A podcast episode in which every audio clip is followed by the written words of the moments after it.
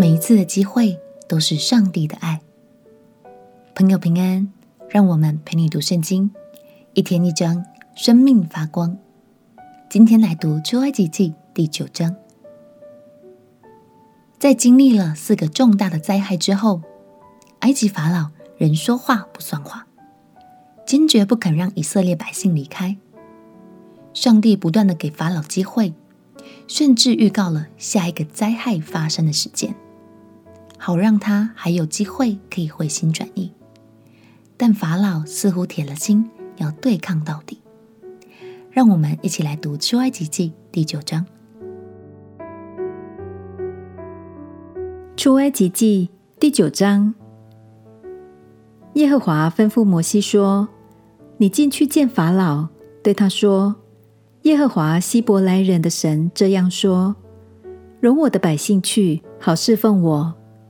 你若不肯容他们去，仍旧强留他们，耶和华的手加在你田间的牲畜上，就是在马、驴、骆驼、牛群、羊群上，必有重重的瘟疫。”耶和华要分别以色列的牲畜和埃及的牲畜，凡属以色列人的，一样都不死。耶和华就定了时候，说明天耶和华必在此地行这事。第二天，耶和华就行这事。埃及的牲畜几乎都死了，只是以色列人的牲畜一个都没有死。法老打发人去看，谁知以色列人的牲畜，连一个都没有死，法老的心却是固执，不容百姓去。耶和华吩咐摩西、亚伦说：“你们取几捧炉灰，摩西要在法老面前向天扬起来，这灰要在埃及全地变作尘土，在人身上和牲畜身上成了起泡的疮。”摩西、亚伦取了炉灰，站在法老面前。摩西向天扬起来，就在人身上和牲畜身上成了起泡的疮。行法术的在摩西面前站立不住，因为在他们身上和一切埃及人身上都有这疮。耶和华使法老的心刚硬，不听他们，正如耶和华对摩西所说的。耶和华对摩西说：“你清早起来，站在法老面前，对他说。”耶和华希伯来人的神这样说：“容我的百姓去，好侍奉我。因为这一次，我要叫一切的灾殃临到你和你臣仆，并你百姓的身上，叫你知道，在普天下没有像我的。我若伸手用瘟疫攻击你和你的百姓，你早就从地上除灭了。其实，我叫你存立，是特要向你显我的大能。”并要使我的名传遍天下，你还向我的百姓自高，不容他们去吗？到明天约在这时候，我必叫重大的冰雹降下。自从埃及开国以来，没有这样的冰雹。现在你要打发人，把你的牲畜和你田间一切所有的催进来。凡在田间不收回家的，无论是人是牲畜，冰雹必降在他们身上。他们就必死。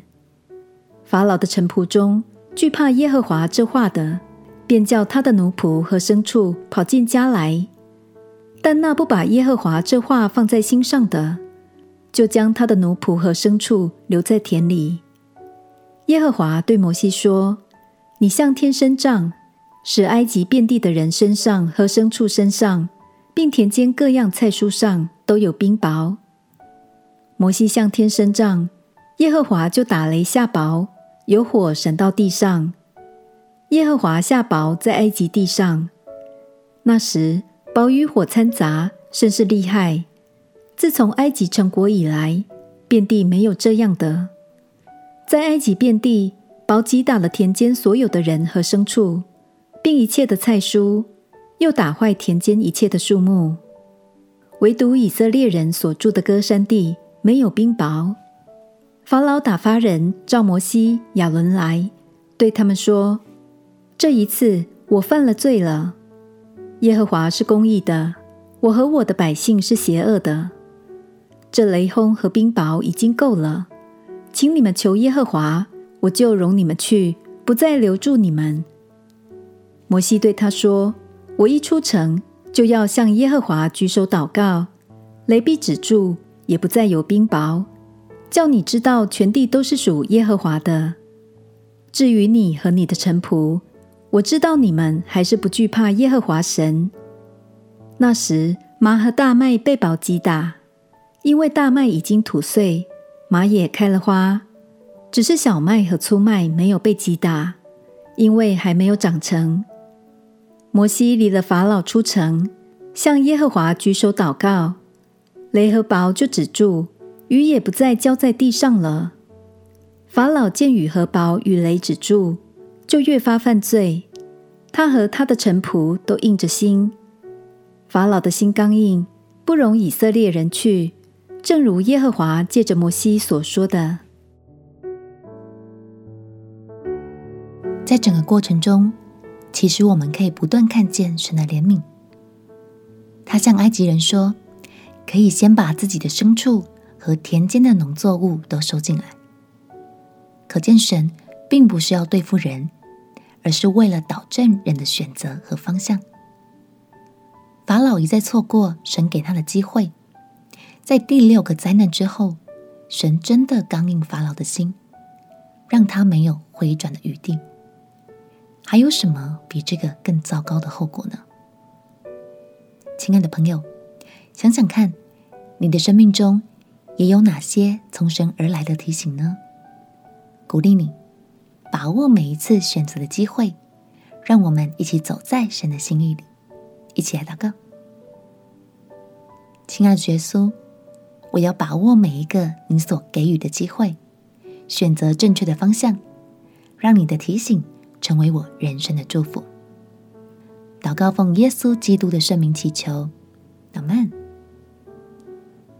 祝福你，每次读神的话语，都能够回心转意，走在神正确又蒙福的道路上。陪你读圣经，我们明天见。耶稣爱你，我也爱你。